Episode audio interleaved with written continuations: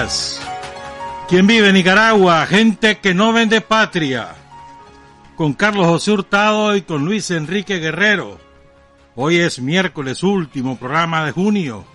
Se acabó la mitad del año. Bienvenidos a Sin Fronteras.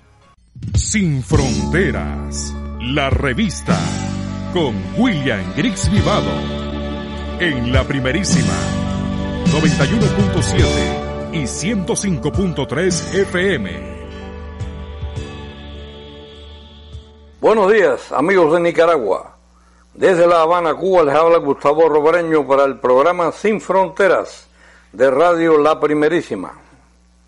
Por segunda ocasión consecutiva, el régimen colombiano de Uribe Duque no es capaz de unirse al resto de la comunidad internacional y se acoge a una bochornosa abstención a la hora de votar la resolución de la Asamblea General de Naciones Unidas, que reclamó por vigésima novena vez el cese del bloqueo económico, financiero y comercial de Estados Unidos contra Cuba, que ya sobrepasa seis décadas y se extiende como el más prolongado y cruel de la historia moderna. Respaldada de manera prácticamente unánime por el voto abrumador de 184 países, integrantes de todos los grupos regionales participantes como Estados miembros de la Asamblea General, el órgano más amplio, democrático y representativo de la ONU, al margen de otros signos, diferencias o contradicciones políticas e ideológicas que puedan tener en estos momentos, pero todos coincidentes en la razón y la justicia del reclamo contra una sanción extraterritorial que vulnera la legislación internacional en todas sus partes y, en primer lugar, la propia Carta de las Naciones Unidas. Según los observadores, es la única causa o reclamación dentro del seno de Naciones Unidas que suscita tal unanimidad y coloca cada año frente a frente a la membresía internacional sin fisuras contra una decisión injusta, ilegítima e ilegal tomada y recrudecida por los diversos gobiernos imperialistas de Estados Unidos, en especial por Donald Trump, que adoptó 240 medidas coercitivas unilaterales para reforzarlo y hoy se encuentran vigentes y ejecutándose bajo la administración de Biden. Muchos se preguntarán acerca de los propósitos que pueda perseguir esta vez el acosado régimen Uribe Duque, al asumir esta insólita y vergonzosa votación. En la ocasión anterior quedó claro que era una forma explícita de mostrar fidelidad lacayuna a su entonces sostenedor Donald Trump. Ahora puede interpretarse como un mensaje de ayuda o auxilio dirigido a la actual administración Biden, rogándole que no los abandone en medio de la rebelión popular y no vaya a buscar otra opción oligárquica de relevo como suelen hacer los imperialistas con sus engendros desgastados. En cuanto a las relaciones históricas de fraternidad, amistad y solidaridad que enlazan a los pueblos de Colombia y Cuba, desde los tiempos de la colonia hasta hoy, seguramente seguirán inalterables. No hay que olvidar que sangre colombiana se derramó y combatientes colombianos arriesgaron sus vidas por la causa de la independencia de Cuba. Hay en la patria de Jorge Eliezer Gaitán millones de hombres y mujeres, cientos de miles de líderes sociales y populares e incluso políticos dignos, respetuosos y decentes, que presencian avergonzados cómo la soberanía de este país es sacrificada y pisoteada. Y en este momento vaya nuestro pensamiento hacia un gran colombiano que quiso a Cuba y la defendió a Gabriel García Márquez. Y hasta el próximo comentario. Me despido desde La Habana, Cuba, para el programa Sin Fronteras de Radio La Primerísima. Buenos días. Buenos días, Gustavo. Muchas gracias por el comentario desde La Habana, Cuba. Bueno, hoy les voy a contar otra vez, otra lista, perdón, de independientes, de periodistas independientes. Por aquí tengo, mira, para que lo vean ahí en el, los que están en vivo. Otra listita de periodistas independientes y otras cositas ahí que supimos ahí del COSEP, etcétera. Ya vamos a contarles eso. Pero antes quiero saludar especialmente a los compañeros y a las compañeras sandinistas y a los ciudadanos en general de Achuapa, porque hoy es el aniversario de su liberación, el día lunes, a ver, el domingo me lo mandó, pero hasta lunes yo leí un, un documento que nos envió el compañero Juan Ramón Osorio Pérez. Él es hermano de el autor de Soberanía, de Roger Antonio Osorio Pérez. El, compañero Juan Ramón Osorio es maestro. Felicidades, profesor, ayer fue su día. Él fue el que nos contó hace dos años lo de la masacre de Lagartillo, ¿se acuerdan? De donde es originario Roger Osorio, el autor de Soberanía, y originario también el profesor Juan Ramón. Y entonces nos cuenta que su hermano, Roger, el autor de Soberanía, el joven que estaba compartiendo trinchera junto a María Zunilda Pérez Pérez, una de las heroínas caídas esa vez, el día fatídico de la masacre y resultó herido en el combate. Vos sabéis que Roger Osorio es un promotor, el mejor promotor cultural del departamento de León, según me, me contaba un compañero por ahí. Es una casa que de verdad funciona. Dice Wilmor López que hasta auditorio tiene en el Lagartillo. Y nos decía también Juan Ramón, el profesor Juan Ramón, que este, en ese combate estaba Félix Pedro Osorio Galeano, su papá, el papá de los Osorio, quien estaba junto a Esteban Ramírez Laguna y José Ángel Pérez Pérez, que cayó heroicamente ese día. Jerick, el chavalo que, bueno, en esa época era un cipote, ya no es un cipote, ¿verdad? Ya la va a grabar de nuevo la canción, nada más que ahora con su voz de, de joven, ya no con, como cipote.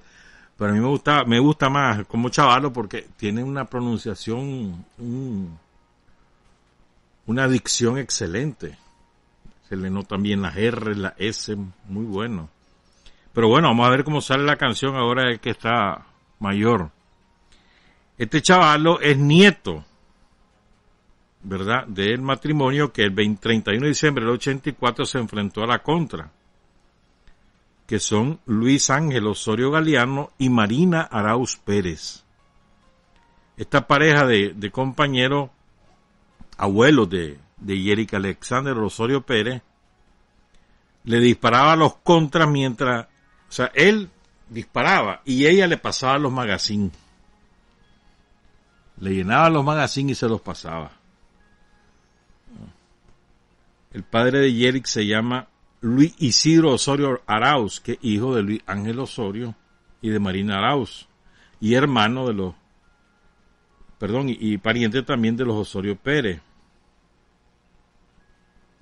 Por cierto, nos decía una, una noticia triste, el profesor Osorio dice que don Luis Rodríguez Lanusa, que fue el, el, campesino que llega a avisarle a los del lagartillo que viene la contra, murió en Estelí el, el a ver, el, en enero de este año, no me dice la fecha, en enero de este año. Tenía 90 años ya. 90 años bien jalado, hermano. 90 años tenía don Luis Rodríguez Lanusa, que falleció en enero de este año. Queremos saludar especialmente a don Félix Pedro Osorio Galeano y a doña Juana María Pérez Pérez, los padres de los hermanos Osorio Pérez, militantes históricos que continúan en la pelea, la pelea por alcanzar la soberanía plena de Nicaragua. Saludos, profesor, muchas gracias y, saludos a Roger también allá en el Lagartillo, en el municipio de Achuapa, que hoy celebra el 42 aniversario de su liberación, llegó la columna Pedro Altamirano allá. Creo que ahí andaba Manuel Rivas, ¿no? Me parece. Manuel Rivas fallecido, creo que sí, no estoy seguro. Después esta columna siguió, ¿no? Anduvo en el fue a, al lado de Estelí. En fin. Bueno. Fíjense, son las 6.45. Vamos a hablar pues de esto. Vamos a contarles ahora historias de, de caídos en el repliegue. Historias estremecedoras. Verdaderamente estremecedoras. Gracias a Pablo Emilio Barreto por ese esfuerzo concienzudo de recuperar la historia de nuestros héroes, de nuestros mártires, sobre todo los que eh, cayeron en el repliegue, los de las masacres. Ha hecho un extraordinario trabajo y lo ha publicado en su página web que la pueden leer en internet. Pablo Emilio Barreto, de un solo, pongan solo eso. En Google y ahí les aparece el enlace a la página de él, donde está todo. Pues.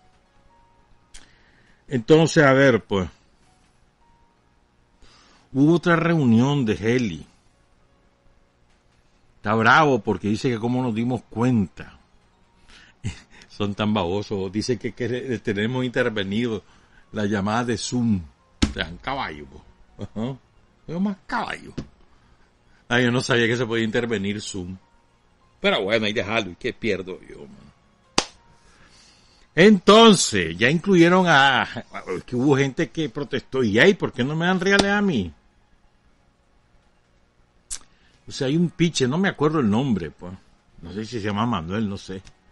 Pero me parece que vive ahí en Costa Rica, dice exiliado, que una página vulgar que, él dirige.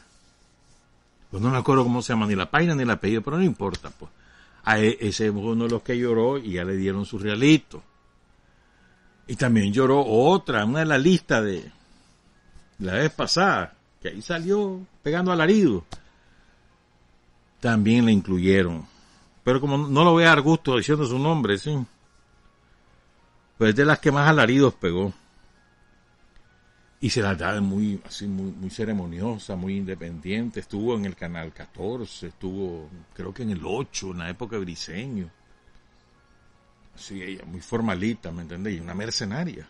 Ve, te voy a, le voy a leer este, la definición de mercenario y de sicario.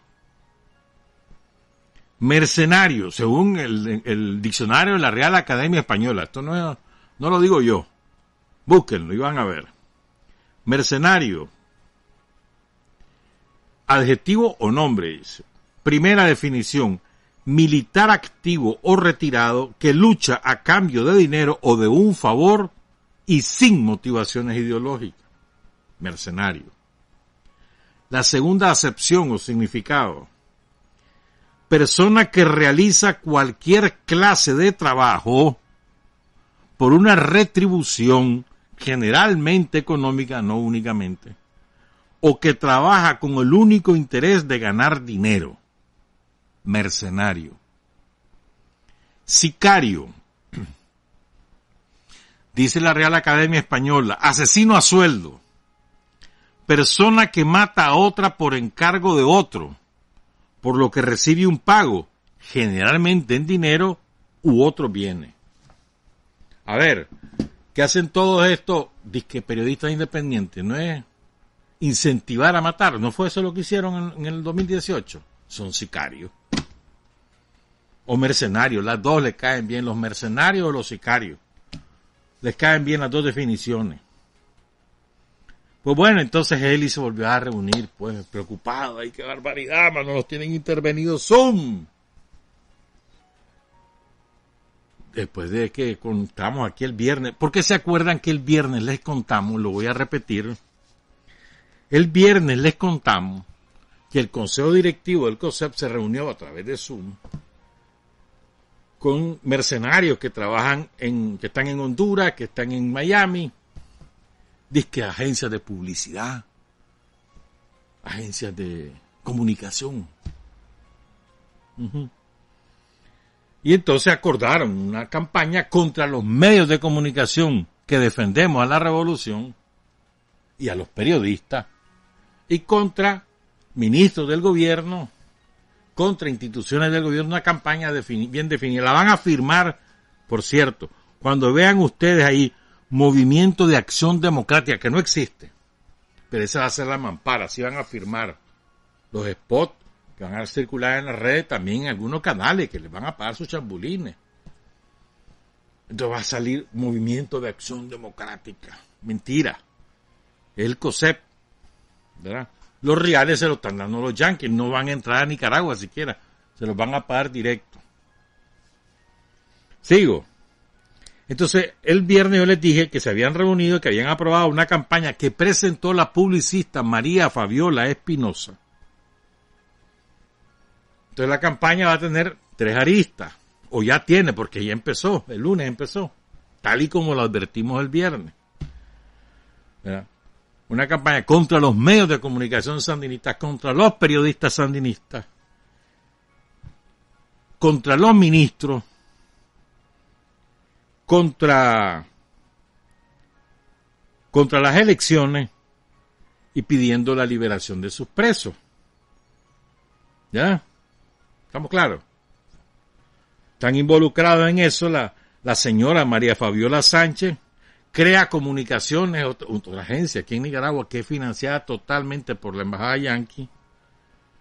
La coordina la campaña María José Villavicencio y participa la Claudia Neira, que es una vieja activista del MRS, María Fabiola Espinosa y Girlanda Suárez, que está en Miami. Los fondos los pone el Instituto de la Raza, eso les dijimos el viernes, se los repetimos hoy para que les duela más.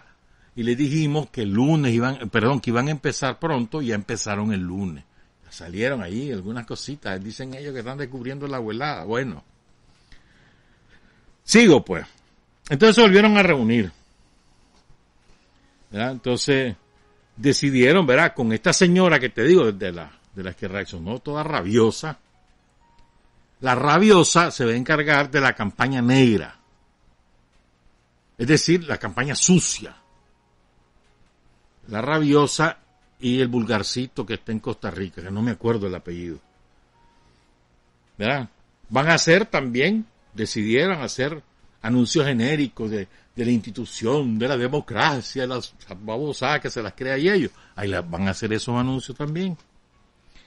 Eso lo van a hacer sobre todo para los canales de televisión por cable en los municipios. Y en las redes, por supuesto. También me dijeron que hay una productora que es propiedad de Danilo Aguirre, que es la que hace la producción de varias páginas. No le voy a dar propaganda, ya sabemos los nombres. En ese equipo trabajan, además de Danilo Aguirre, la María Fabiola Sánchez, ¿Cómo no? Desde Honduras, la María José Vicencio, Freddy Blandón y la Irlanda, Irlanda Suárez de Miami, que es la principal que se encarga de unas paginitas ahí. ¿Estamos claros? Estos van a recibir chambulines también. Estamos hablando de la, de la nueva camada de reales, ¿verdad? No estamos hablando de... Eso se puede contar. Lo que han recibido de todos estos que he mencionado, esos otros días de los cuentos. Bueno. Vámonos pues con la lista de hoy.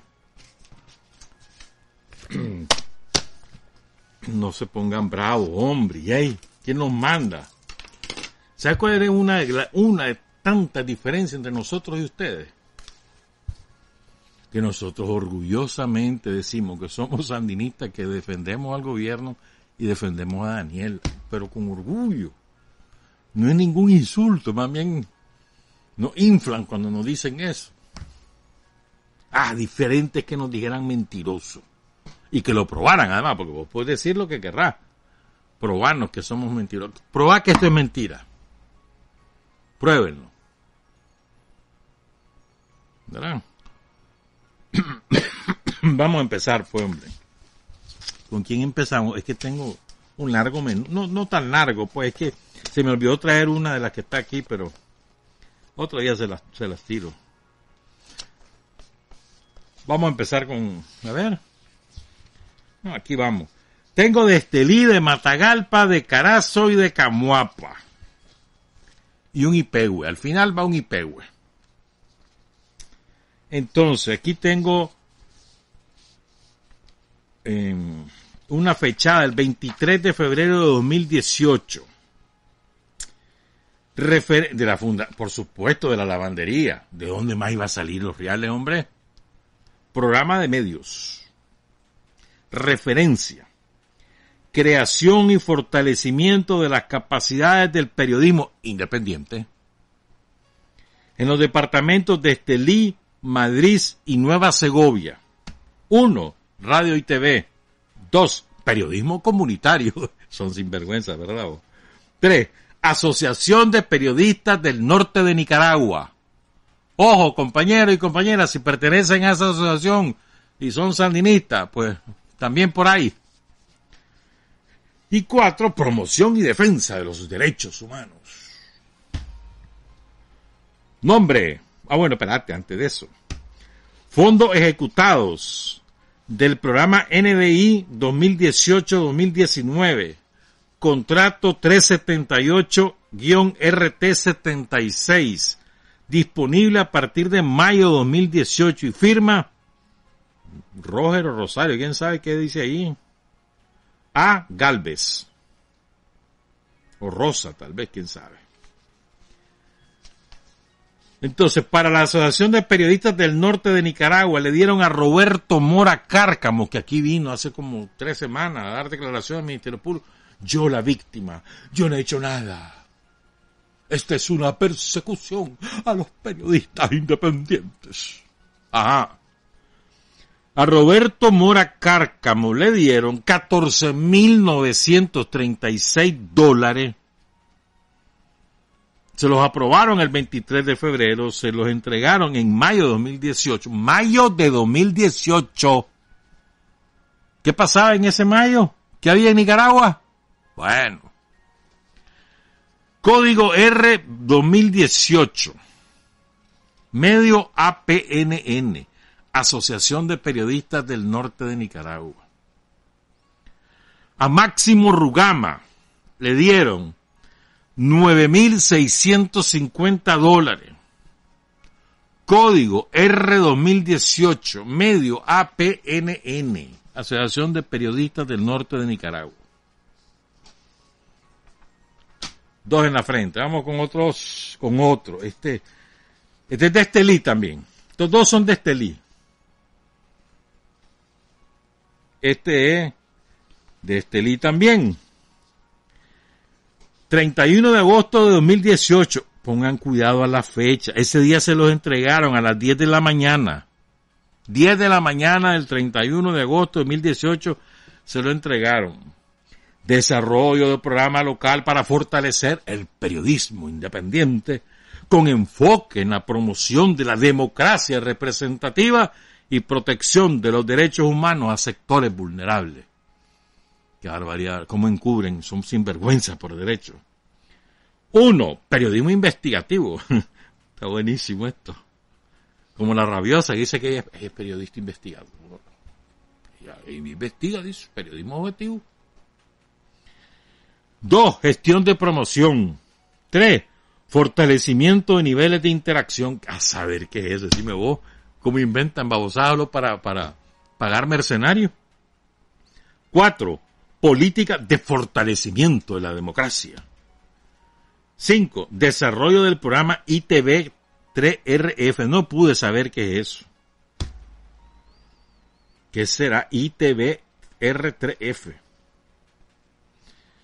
Contrato generado con fondos IDNDI 2018 fortalecimiento del periodismo independiente y gestión de política de democracia y participación ciudadana. La diferencia en estos fondos es una cosa significativa. Este, eh, alguien que administró estos fondos, además de la lavandería de Chamorro, fue unos que se la dan de intelectuales. Tenían un club aquí, anunciaron así como víctimas, vamos a cerrar el capítulo de Nicaragua por la persecución porque nosotros no somos agentes extranjeros. Y fueron a hacer el escándalo. Además tienen un nombre todo pomposo, PEN Internacional. A ver, anoten en inglés, PEN International. Eh, se supone que es el club así de, de lumbreras, ¿me entendés? Paganini, de los Yankees pues financiaron esto también ellos. O canalizaron, mejor dicho, no. No son sus reales, no, que los canalizan. Yo no sabía, mano, que también tenían de mampar al PEN. Vaya pues. Entonces le dieron a William Solís Sevilla, William Solís Sevilla, le dieron 78.460 dólares. Código Z31TE. Medio Telenorte. Mm. Telenorte. Estelí. William Solís Sevilla, 78.460 dólares, el 31 de agosto de 2018 a las 10 de la mañana. Ese fue pago más bien por servicios prestados, ya los habían prestado los servicios, porque ya fue en agosto. Ahora vamos con, que se me hizo la lista, por aquí la tengo. Estos son de Carazo. Estos dos son de Carazo. Tiene fecha, pongan cuidado en las fechas. 12 de febrero de 2018. Desarrollo del programa local enfocado en el periodismo informativo. Si no es informativo, ¿qué, es periodismo? Ah? O sea, babosos esto, periodismo informativo. Con empleo de las redes sociales. Maclaro no canta un gallo con empleo de las redes sociales. Uno, plataformas. Dos, redes sociales. Tres, ingeniería social. ¿Y qué diablo es eso? Unos términos. ¿No? Ingeniería social. Los términos de, de, lo, de las agencias de inteligencia son estos. De los yankees, por supuesto. Nombre. Minor García. Monto. 8.328 dólares. Código 323XRP. Medio independiente. Ah, este, espérame, este por aquí tenía el dato yo. O sea que todo a punto. Nada más que eso me lo dan aparte. Ah, no, este es el otro. Este minor eh, tira venenito por las redes. Entonces, después está otro de Carazo, se llama Eliezer Blas. A este le dieron 12.632 dólares. Código 623 JAZ, medio independiente. No, pero este tiene una disque revista, se llama, ¿qué se me hizo eso? Revista analítica, dice. Fondos adquiridos, esto es interesante. Fondos adquiridos de gestión LS-LEC-RU76 USAID. O sea, la idea dirigido a la promoción del periodismo independiente. 12 de febrero de 2018. Sigo. Ahora vamos con quién, espérame, ya te voy por aquí los tengo distribuidos por departamento. Es que ah, me, tengo el dato de la señora Molina, que es de ahí de Carazo, pero se me olvidó traerla, pues la dejé pues en la computadora, ni modo, otro día te la cuento, pues. creo que es corresponsal de un canal, no me acuerdo bien cómo es la cosa, pues, pero ahí lo tengo, ahí lo tengo guardado.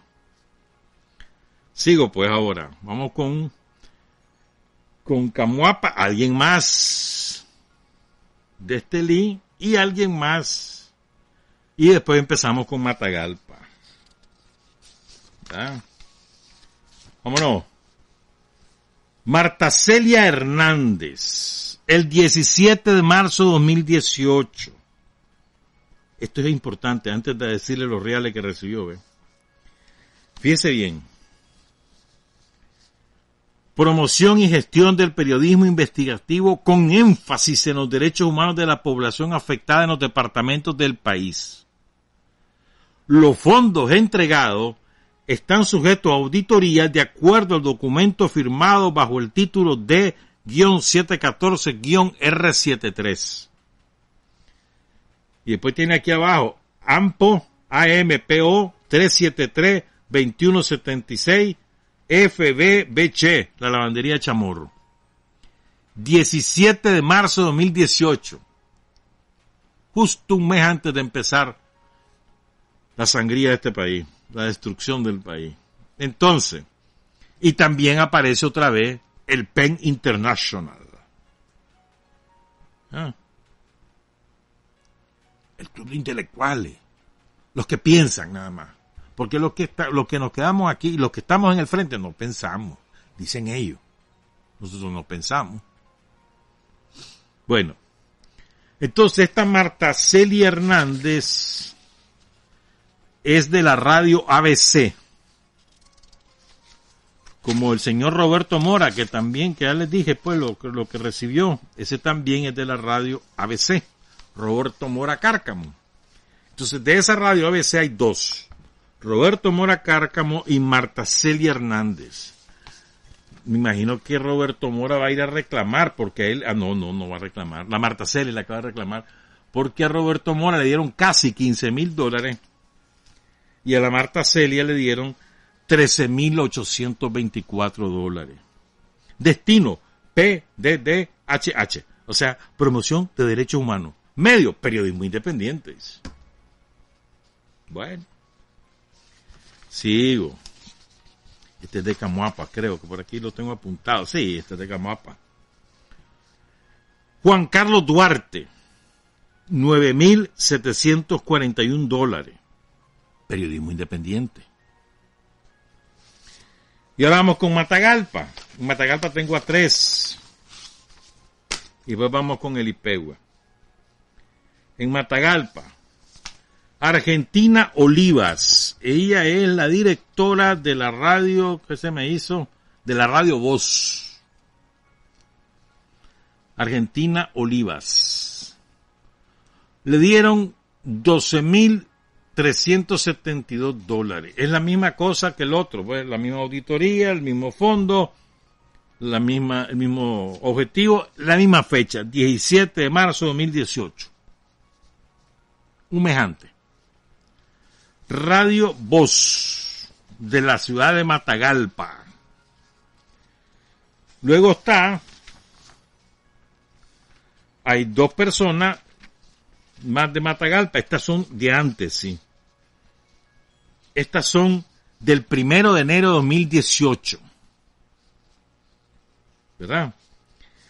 programa de gestión y apoyo al periodismo independiente en el departamento de Matagalpa, bajo el acuerdo 18R71Z-374. Programa ejecutado con fondos provenientes de la cooperación brindada por la USAID y fondos del programa IRI, el Instituto Republicano, guion 714337 guion RTX. Otra vez el PEN International, más la lavandería Chamorro. ¿Verdad? ¿Quiénes son? Eduardo Montenegro y su esposa Sandra Elena Martínez. Cada quien con su cheque. Los dos manejan algo que se llama Notimat, Notimat TV, algo así. A Eduardo Montenegro le dieron 22.341 dólares con el acuerdo R71Z374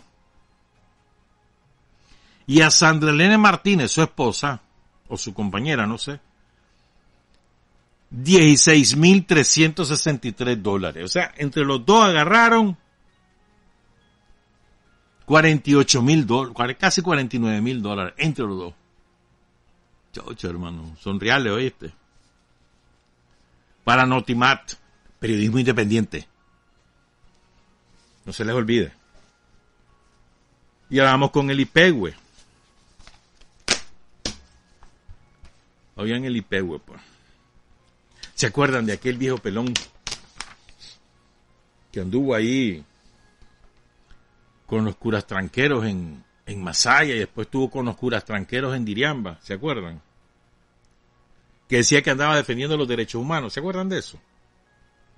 Y después salió huyendo, se fue a Costa Rica, ay, me están persiguiendo, y después salió el bochinche de que se había robado todos los reales, que creo que 200 mil dólares se robó. ¿Se acuerdan de eso?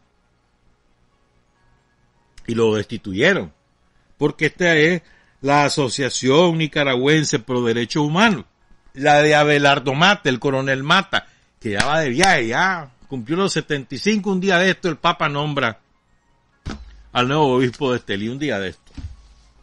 Ya de viaje, man. Tal vez lo lanzan de candidato, ¿me entiendes? Porque haciendo ya no es cura. Entonces. Bueno, entonces Álvaro Leiva Sánchez es el viejo pelón. El 26 de enero de 2018, referencia, fondo dirigido a la protección y promoción de los derechos humanos por medio de la Asociación Nicaragüense Pro Derechos Humanos. Acuerdo suscrito 2017-2018 AC-ANPDH. Defensoría y acompañamiento, representación legal, atención de víctimas, gestión judicial y protección, elaboración de NO, a saber qué será esto, guion CPE 2018, desarrollo del acompañamiento. Se los entregaron el primero de marzo de 2018, se los aprobaron en enero, se los entregaron en marzo, a las 9 de la mañana. Cooperación proveniente de quién? Estos no son fondos yanquis. No. De la Unión Europea, que se lavan las manos, dicen ellos que no hacen nada, que no quiebran un plato. La Unión Europea, 2017-2018, programa Fortalecimiento de la Democracia. Quiere fortalecer la democracia en el Estado español, que tiene un montón de presos políticos por cantar, por componer canciones. Ahí los tienen presos. Y tienen presos políticos en, Euskal Herria. Y tienen presos políticos en Cataluña. Sacaron a uno, pero quedan otros, muchos otros. Y son de los que violan sus propias leyes que les prohíben deportar a menores de edad que han llegado a su, a su territorio como refugiados, como inmigrantes, no lo pueden deportar. Y ahorita acaban de deportar más de 500. Ellos mismos, sus propias leyes. Y no pasa nada. O hay que buscar cómo fortalecer la democracia en España. Hay que decirle a todo esto de la Unión Europea. Bueno, entonces Alvarito Leiva, que está gozando de las mieles de sus reales robados, se lo robaba el Ardomati, se lo ladrón que roba ladrón, tiene 100 años de perdón. Era que el otro día me estuvo contando un compañero todas las chanchadas que les pasó ahí en esa universidad. Vos sabés que, que Mata tiene una universidad, una universidad privada, que se la donó. La revolución, para es mentira, la UCATSE. Bueno, la Universidad del Trópico Seco, algo así se llama. Le dieron 84.723 dólares. 84.723 dólares. Se los dio la Unión Europea. Vamos claro. Entonces, en Estelí invirtieron, ¿ah? En Estelí invirtieron. Imagínate, aquí hay 14 y 24 mil. Amor y Rugama, más 78 mil. Más de 100 mil dólares aquí más 84 mil, 185 mil dólares, 190 mil dólares invirtieron en este LI. ¿Estamos claros? Está bueno ya. Sí, ¿verdad? Ahí les quedo pendiente con la otra lista. Para que la rabiosa esté pendiente. ¿Viste? El periodista investigativo. Bueno. Benito Orozco, un compañero que vive en Estocolmo, en Suecia. Ahí hace frío, hermano. Ahorita están en la época en que el sol no se oculta. Todavía faltan una, todavía dos un par de horas que todavía se oscurece, pero tipo julio, hermano, el sol no se oculta. Bueno, entonces me, me mandó un fragmento, pero yo tengo el fragmento completo, entonces me lo recordó, ve, tal cosa. Y ahí tenía yo el fragmento de Fidel en Caracas. Si mal no recuerdo, es en 1987, ya te voy decir cuándo, sí. Ahí tiene la fecha. Ah, 89, ¿qué fecha sí? 4 de febrero de 1989. Creo que fue la toma de posesión de, de Pérez. Ahí anduvo Fidel. Entonces dio una conferencia de prensa. Entonces una gusana ahí le hizo pregunta sobre la base de mentira. Y Fidel le pegó una gran arrastrada. Pero lo más importante es esto. Presos políticos. Entonces él define, ajá, ¿qué son los presos políticos? Entonces nos cae como anillo al dedo, hermanito. Y al final habla de cuándo va a retirar Cuba la ayuda militar a Nicaragua. Estoy hablando de 1989, 4 de febrero. O sea, hace ya 32 años. Fidel Castro. Comandante Castro, dentro de unos días será llevada nuevamente a Ginebra a votación la acusación sobre violaciones a los derechos humanos en Cuba hecha por varios centenares de cubanos. El año pasado Cuba tuvo la votación a su favor por un margen bastante breve. Este año va a votación nuevamente. Quisiera saber qué puede decirme usted de esto, qué piensa, qué solución va a tener. Y en cuanto a los derechos humanos, quisiera que me diga también por qué todavía hay presos políticos en Cuba. ¿Qué puede decirme de los presos, de los presos plantados que están todavía ahí? ¿Y por qué cuando han viajado periodistas a Cuba, usted no ha permitido que visiten la cárcel del Manto Negro? Y también quisiera que me responda hasta cuándo Cuba va a seguir dando asesoría militar a Nicaragua.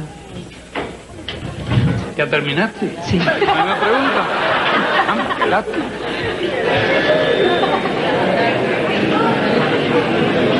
El primero es... Fue larga. La puedo ir repitiendo. Tú la tienes apuntada, ¿no? No, lo que tengo son otros apuntes. ¿Qué es lo que tienes? La primera es sobre Ginebra. Sobre Ginebra, correcto. Yo debo informarte. Debo informarte. Bueno, en primero yo no sé si tú ignoras o tú conoces que todo este movimiento fue organizado por Estados Unidos. ¿Tú lo sabes o no lo sabes? No fue la, fueron las acusaciones de Estados Unidos, fue algo en la cual fue una cosa que se convirtió en obsesión del presidente Reagan. Pero la en realidad. Perdón, la presentación de las acusaciones han sido hechas en base a cientos de cientos de acusaciones hechas por los mismos exiliados cubanos si en base a las experiencias que ellos han tenido en las incluso, cárceles. Si quiere puede decir miles, pero yo te puedo hacer una pregunta. ¿Se ha comprobado una sola de ellas? Una sola de esas acusaciones se ha comprobado. Pregúntele a un ciudadano cubano, entre millones de habitantes, y pregúntele si allí se tortura. Y si conocen un solo caso de tortura, uno solo, no digo 100, ni 50, ni 20, ni 10, ni 5, uno solo. Lo que se busque allí. se- Y, y el pueblo de Cuba sabe eso, y los amigos de Cuba saben eso. Y tenemos muchos amigos muy honorables en el mundo. Y no, y, no serían amigos nuestros si eso fuera verdad, si esas calumnias fueran verdad. ¿Quiénes son los que nos calumnian? ¿Quiénes los que combaten el apartheid? Los que combaten el hambre, la pobreza en el mundo, la injusticia en el mundo, los que combaten el colonialismo, no son los enemigos de los pueblos los que nos combaten. Y no nos perdonan nuestra actitud digna de lucha, de rebeldía frente al imperio. Son ellos. Creo que es un insulto a los muchos excelentes amigos que tenemos en el mundo. La mera idea de que nosotros fuéramos unos torturadores. Se puede insultar así a nuestro pueblo, que es un pueblo con una cultura y una conciencia revolucionaria, educado por la revolución. Porque fue la revolución misma la que inculcó el principio de que se hay que respetar la integridad física de las personas. Entonces esa es la conducta de nuestro pueblo, es un insulto a nuestro pueblo y además es un insulto a la opinión pública mundial. Porque mentirle a la opinión pública mundial es una, es una ofensa. Si yo te digo mentira a ti, te estoy insultando. Si yo le digo mentira a ustedes, aquí los estoy insultando y le estoy faltando el respeto.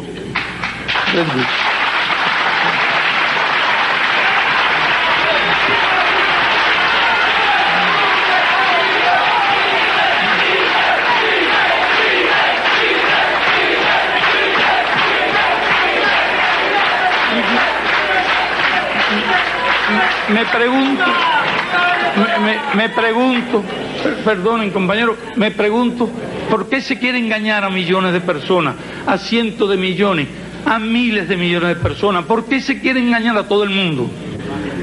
Entonces, bueno, em- confunden, sí confunden y engañan. Muchos creyeron y engañaron, pero ¿quiénes creyeron?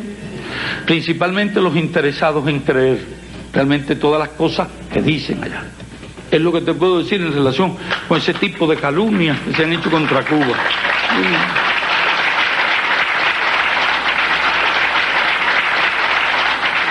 Ahora viene la segunda pregunta que tú disparaste una tras otra como una ametralladora. ¿Tú tienes entrenamiento? Bien, ahora bien, la otra, la segunda. Sí, sobre los presos políticos. Los presos políticos en la ¿Por qué hay presos políticos? ¿Tenemos derecho o no tenemos derecho de sancionar a alguien que quiere cometer un, que hace un sabotaje? Que quiera hacer un atentado, que sea espía de Estados Unidos. ¿Acaso el pueblo de Venezuela renuncia a eso? Si ustedes tuvieran gente haciendo eso, ¿lo sancionan o no lo sancionan? Y tendría yo derecho a venirle a preguntar al gobierno venezolano por qué tiene presos. Lo llamamos político para distinguirlo del que roba. Porque hay hasta una discusión jurídica, filosófica, que se entiende por delito político, los estudiantes de derecho lo saben. Y se dice en, general que cuando la motivación es política, si un tipo me quiere matar a mí, yo no digo que, es un delito común. No me agrada mucho la intención, pero eh, digo que es un delito político por la motivación política. Entonces, ¿qué es lo que se cuestiona? El derecho de nuestro Estado a defenderse. ¿Por qué cuestionarlo? Porque cualquier Estado puede defenderse. Y sin embargo nosotros, si nos defendemos, somos unos malvados. Si castigamos a los que violan nuestras leyes revolucionarias para tratar de destruir la revolución, somos unos malvados. ¿Por qué? Porque esa ley del embudo, ¿por qué medirnos nosotros con esa varilla no es justo? Sinceramente. Y estoy dispuesto a seguir contestando todas las preguntas que tú quieras. Dime si hay algunas más. Pero tú debieras contestarme también alguna que yo te hago.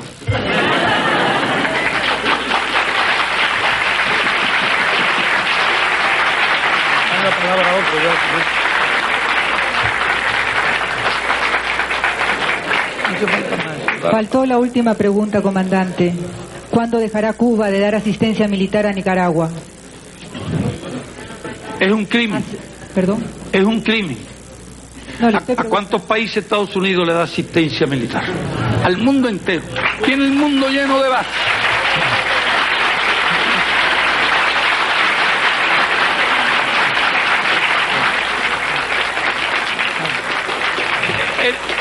El, país está siendo agredido, es víctima de una, una guerra sucia que le ha costado decenas de miles de vidas. Hace una revolución no tenían una experiencia militar, le dimos asesoramiento. En cierto momento había cientos, no, tropas, sino profesores en las academias, instructores de oficiales y de subtenientes. Los teníamos allí, yo, creo que fue algo noble, algo justo, fue una causa justa. Te puedo decir que se han reducido muchísimo. Cuando los nicaragüenses lo decidan, lo que nosotros no podemos decidirlo unilateralmente, solo los nicaragüenses pueden decidir el día en que no lo necesiten. Y cuando nos digan que no lo necesitan, a los pocos que quedan, los hagamos gustosamente. Quiero que sepa que hay mucho más médicos, personal de salud y todo aquí asesores. Quiero que sepa que hay durante tiempo y con grandes sacrificios, dos mil maestros dieron clases en los lugares más recónditos del país, en los campos, en condiciones más difícil. Y de manera que la contesta expresa, con, eh, respuesta concreta a mi pregunta, sacaremos de inmediato, tan pronto nos lo pidan los nicaragüenses. No lo sacaremos si nos lo piden los norteamericanos. Nosotros no obedecemos órdenes de Estados Unidos.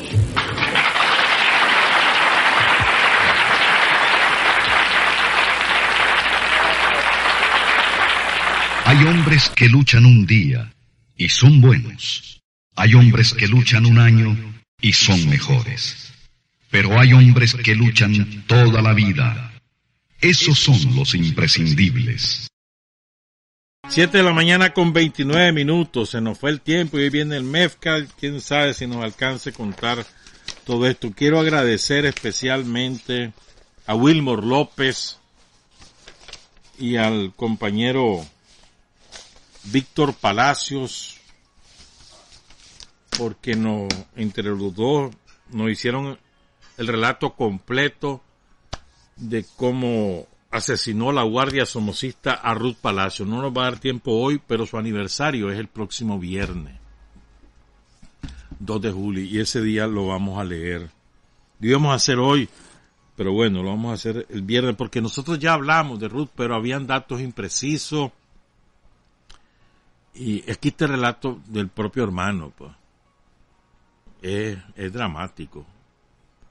De verdad, yo me imaginé esa situación, la situación final que les voy a contar y es una cosa escalofriante, escalofriante.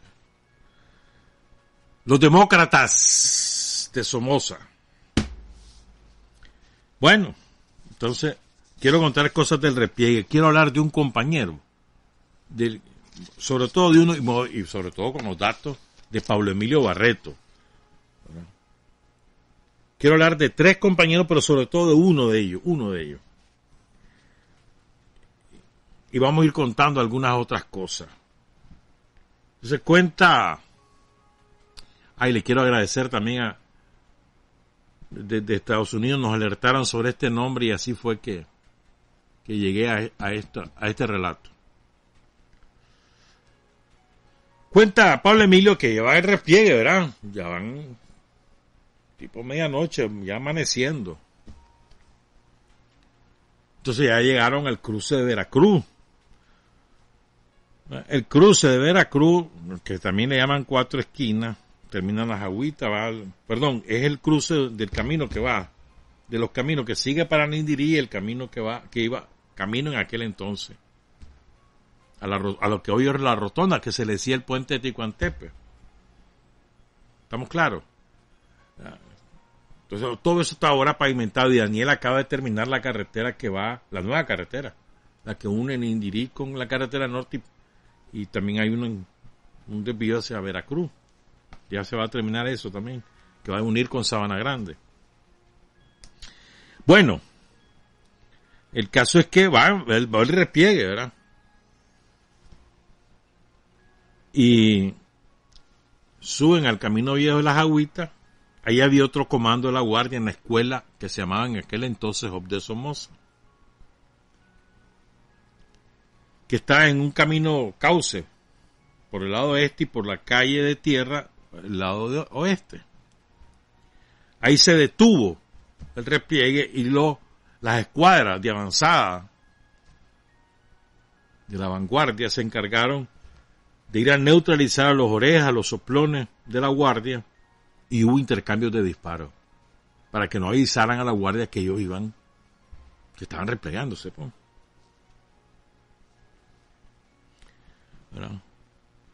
Entonces, ahí había un numeroso contingente de la guardia en esa escuela. Después agarran el camino de las agüitas, el camino viejo, que ahí en ese entonces eran puros potreros, repollales, cultivos de distintos tipos. Llegan a las cuatro esquinas, que es donde terminan las agüitas, y se inicia el camino hacia el cruce de Veracruz y a Valle Hotel. Entonces, en cuatro esquinas, dejan a un compañero que era jefe guerrillero, Carlos Alberto Dávila Sánchez, le decían el sobrino, y a su esposa, cuyo nombre era Marta Lorena López Mojica. Ahí lo dejan, porque Carlos Alberto va herido. Entonces la esposa se queda para cuidarlo. ¿Verdad? Y sigue el repliegue. Después del triunfo de la revolución, se enteran que a Carlos Alberto y a su esposa los asesina la Evi con una hazaña inaudita, dice Pablo Emilio. ¿No? Sigue pues el, repliegue va por el camino viejo, cruzan los patrulleros, llegan al cruce de Veracruz. Ahí llegan poco después de las 6 de la mañana del 28 de junio. Amanecer 28, es decir, amanecer el lunes. El lunes 42 años, el lunes pasado. Y ahí se detienen porque hay un combate. Ustedes recuerdan, el repliegue era vanguardia, el centro y la retaguardia va Carlos Núñez, va William Ramírez, Walter Ferretti, a un montón de compañeros ahí de jefes de, de los distintos escuadras, columnas, ¿verdad? Entonces, ahí hay un combate. 150 metros antes del cruce de Veracruz. Había un plantillo, había un montón de chahuites ahí. Y ahí estaban escondidos los guardias, los estaban emboscando tenían una ametralladora 50 montada en un camión. Entonces, esta escuadra de compañeros detecta a los guardias escondidos y al camión con A50 y entabla combate. O sea, estamos hablando que son las escuadras, ¿verdad? Que van exploradoras, pues, que van viendo si hay, si no hay peligro, dando la, la pasada, bueno, pasen, estamos tranquilos. estos son los que detectan, en esos chahuitales detectan a un grupo numeroso de guardias, nunca se supo cuánto, con un camión donde tienen emplazada una ametralladora 50. Los antiguos guerrilleros que me están escuchando saben lo que es la dimensión de una ametralladora 50. Tiene unos tiros, hermano, salvajes. Te pega un, un cohetazo de la 50, no hay manera, hermano, que pueda sobrevivir. Difícil. Bueno, el caso es que se arma el combate. Lo, el grueso del repliegue, que son como unos cuatro mil, cinco mil, no saben qué está pasando. Hay un combate, está la tiradera.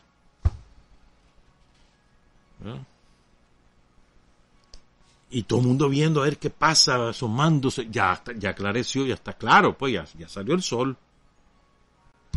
Tratando de adivinar qué era lo que pasaba.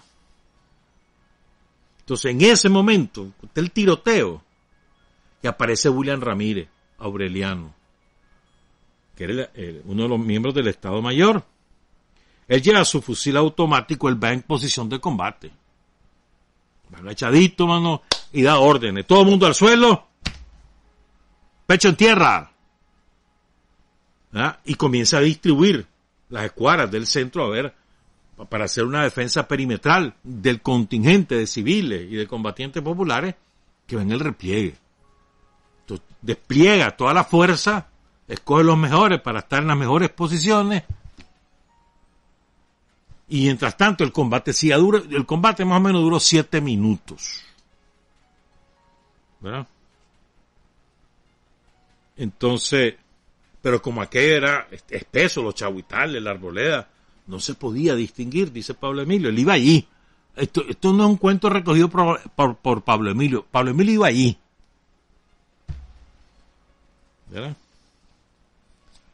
Entonces, termina la balacera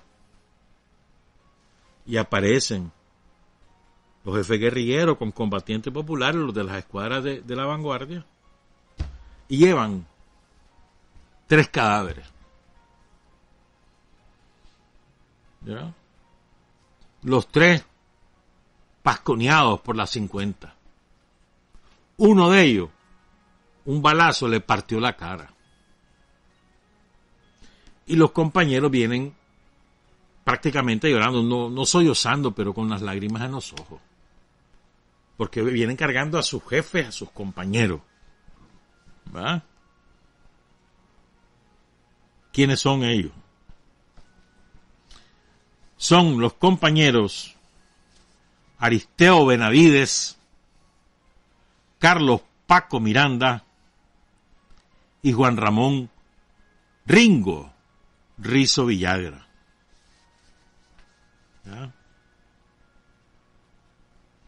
Dice Pablo Emilio que estos muchachos se enfrentan y probablemente se enfrentan a la guardia y probablemente ofrendan su vida, al ofrendar su vida, evitaron una masacre del, del repliegue, porque ahí va el grueso. Si ellos no descubren a esa ametralladora emplazada en ese camión y a los guardias que están alrededor, escondidos en los chahuitales, si no los descubren y no los frenan, hubiera habido una masacre porque con el fuego nutrido del resto de los compañeros, porque no es que no son, no son ellos tres nada más, son, ellos son, dos de ellos son jefes de escuadra y los demás los combatientes. Entonces, gracias al, al, empuje de todos los combatientes, los guardias salen huyendo, por eso es que nunca se supo cuántos eran. Se van por los chahuital y a saber para dónde fueron a parar. ¿Verdad? Aristeo, cuyo, no, cuyo seudónimo era Sebastián, ya vamos a hablar de él bastante. Paco Miranda era de Matagalpa. y me dijeron que Ringo también era de Matagalpa, pero Ringo Rizzo adquirió fama en los barrios orientales, era combatiente popular, 14 años tenía, 14 años tenía Ringo Rizzo. Tenemos una foto de él. Y, a los 14 años se metió a los CDC, de ahí transitó a los, a, a los combatientes populares. Ahí muere en ese combate. Y Paco Miranda, que era de Matagalpa, pero Pablo Emilio dice que no pudo conseguir ningún dato de él. Carlos Paco Miranda. Si alguien conoce en Matagalpa a la familia de Carlos Paco Miranda, tal vez nos puede ofrecer datos. Porque Pablo Emilio dice que y Pablo Emilio es concienzudo, ¿oíste? No es que se rinde fácil y no lo pudo hallar. Tiene un montón de biografías de muchos de estos héroes. Y él la fue a buscar, fue a buscar a la familia, habló con la familia, le dieron fotos, etcétera. Entonces, este, el chavalito este Ringo Rizo fue famoso en el Riguero Norte y en la colina Nicaragua. Entonces William Ramírez da la orden que hay que sepultarlos, que no pueden cargar muertos. Ya llevaban cargando un montón de heridos, como 200 heridos. Los iban cargando. Que no podían cargar muertos, da la orden de sepultarlos y los sepultan al pie de un árbol de genízar o de ceiba. Dice las dos cosas, Pablo Emilio un viejo árbol de raíces profundas. Hicieron una zanja rapidísimo y ahí sepultaron a los tres compañeros y salieron en guinda porque ahí el tiempo los comía. Dice Pablo Emilio que él preguntó que cómo se llamaban y nadie le supo decir y era lógico. Dice Pablo Emilio que ahí unos decían su seudónimo y otros ni eso. Nadie sabía quién era quién. ¿No? Entonces al final, bueno, el combate se ofrende la vida a estos tres compañeros, pero se recupera la ametralladora 50. Y en el camión andaban un montón de cartones de cigarro. Entonces la, la queda bajo las órdenes directas del Estado Mayor y esa ametralladora fue muy importante después, horas después, cuando van por piedra quemada, porque era, impidió de que de que muriera más gente. O sea, si hubo mucha gente muerta ahí en Piedra Quemada con el bombardeo de, bombas de 500 y de 1000 libras y, y las ametralladoras desde el aire, si hubo muchos muertos, si no hubiera habido esa ametralladora, hubieran sido muchos más porque a los helicópteros los obligaba a estar muy alto, entonces no, no tenían puntería. Fue muy importante. ¿Verdad? Entonces después tengo la biografía de, Aristeo, Benavide, cuyo, cuyo seudónimo era Sebastián. este no era un novato, este era un experimentado militante del Frente Sandinista guerrillero clandestino, había recibido entrenamiento, había participado en la insurrección de Estelí de septiembre, esteliano. Era del barrio San Antonio y ahora ese barrio lleva su nombre, ahí en Estelí el barrio Aristeo Benavide, era el barrio San Antonio. Entonces, en barricada del 31 de agosto de 1979, Pablo, eh, sale la foto de Aristeo y ahí Pablo Emilio lo identifica. Ese es uno de los que enterramos ahí en el cruce de Veracruz. Ahí se entera él quién es. Después identifica Alejandro perdón, después identifica a Carlos Paco Miranda por 12 años después, ¿oíste? O sea, en el 91. Dice Pablo Emilio que el comandante Huesito, Alejandro Mayreno Obando, le dijo que el segundo caído ahí era Paco Miranda, Carlos Paco Miranda. Y 36 años después, o sea, hace 6 años, hace 6 años, Pablo Emilio se da cuenta que el tercero es Ringo Rizzo, el chavalito de 14 años. Aristeo era de este líder, barrio San Antonio. Hoy lleva su nombre. Paco era de Matagalpa, supuestamente el barrio Huanuca, supuestamente. Me dijeron que también Ringo era de Matagalpa. Pero emigró a Managua probablemente, con la familia. Aristeo, dice Pablo Emilio, era un cuadro extraordinario del FSLN en Estelí, que luchó también en Matagalpa y en Managua. muy preparado desde 1971. Tenía entrenamiento militar guerrillero, preparación política e ideológica, estudiaba historia y analizaba cuidadosamente lo que ocurría en Nicaragua durante la opresión somocista. Se integra a tiempo completo al frente a principios de 1977. Realiza tarea en la ciudad y en el campo, probablemente bajo las órdenes de Bayardo Arce, que era el que estaba a cargo de, esa zona en aquella época. Entonces andaba en propaganda, en reclutamiento, pues, de casa, de colaboradores, de militantes. Hacían mitines, relámpagos, se, se montaba en los buses, hacía propaganda armada, en Estelí, en Matagalpa, y aquí en Managua. Participó en varias emboscadas, ¿verdad? Organizó buzones de armas, hizo labor de correo clandestino.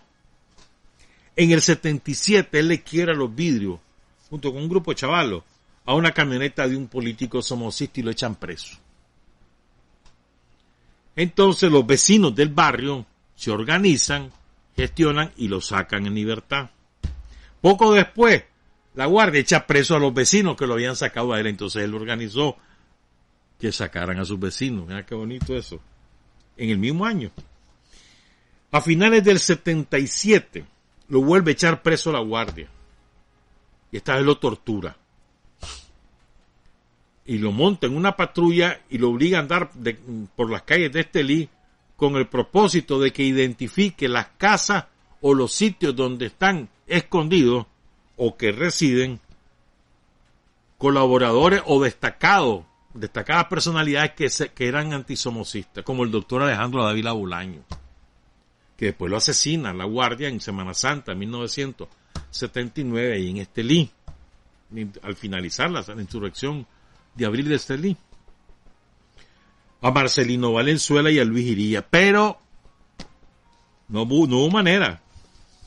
Aristeo no reveló nada, entonces le hicieron chanchadales.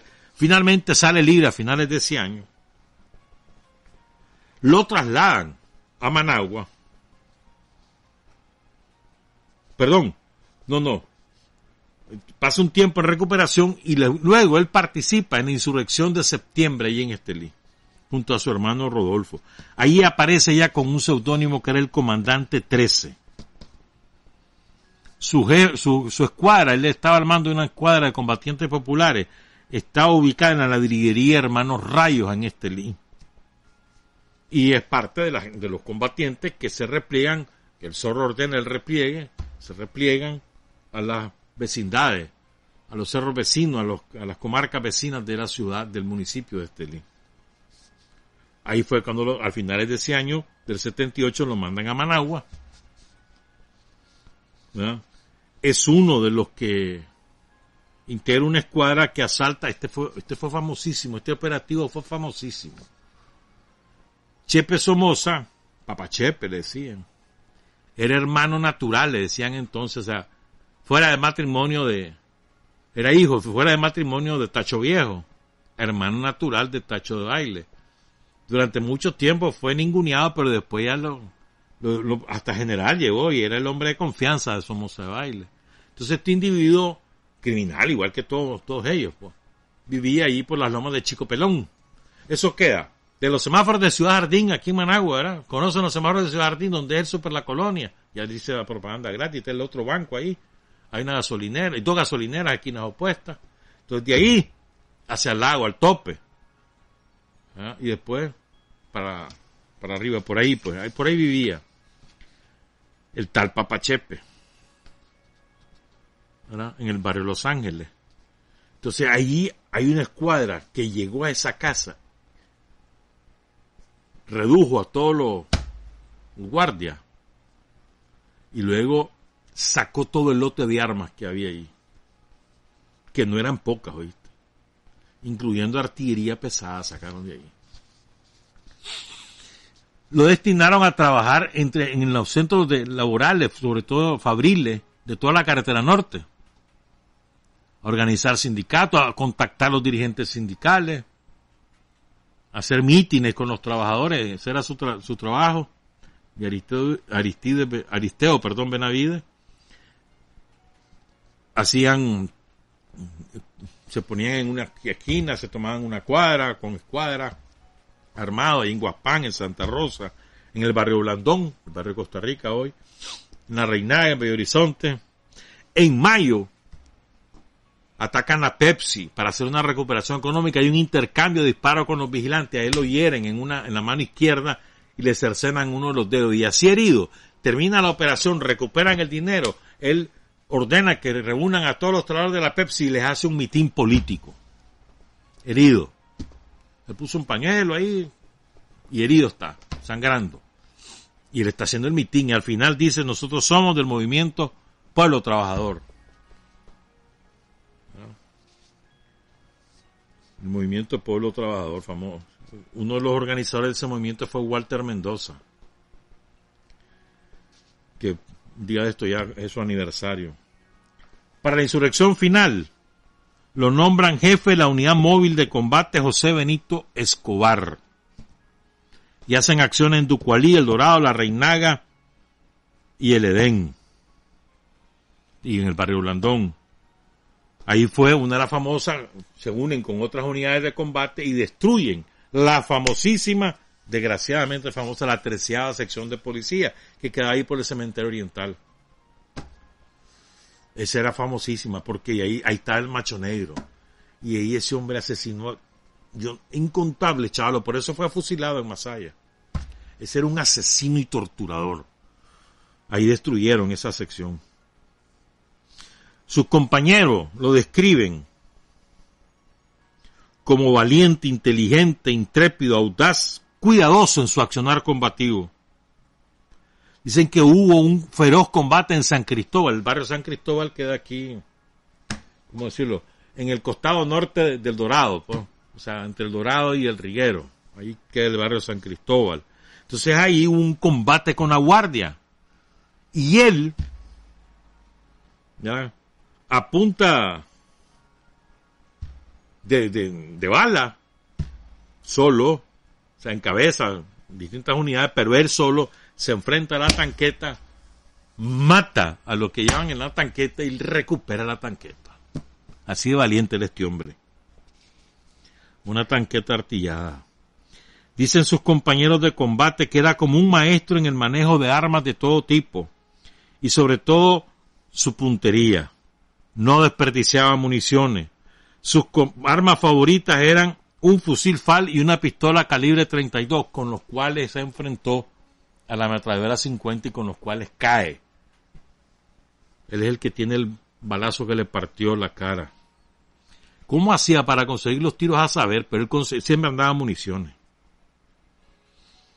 Sus restos fueron exhumados y están sepultados en Estelí y el barrio ahora lleva su nombre. ¿Quiénes conocieron a famosos que conocieron? Machillo, Fran González, dice este Pablo Emilio y el comandante guerrillero Nacho Cabrales, Ramón Cabrales. Ellos lo conocieron bien. ¿Verdad? Quiero leer, ya no me va a dar tiempo leer toda, tengo la lista de los compañeros que ojalá que tengamos tiempo el viernes, pero quiero hablar de una compañera que cayó ahí, Marta Lucía Corea Solís.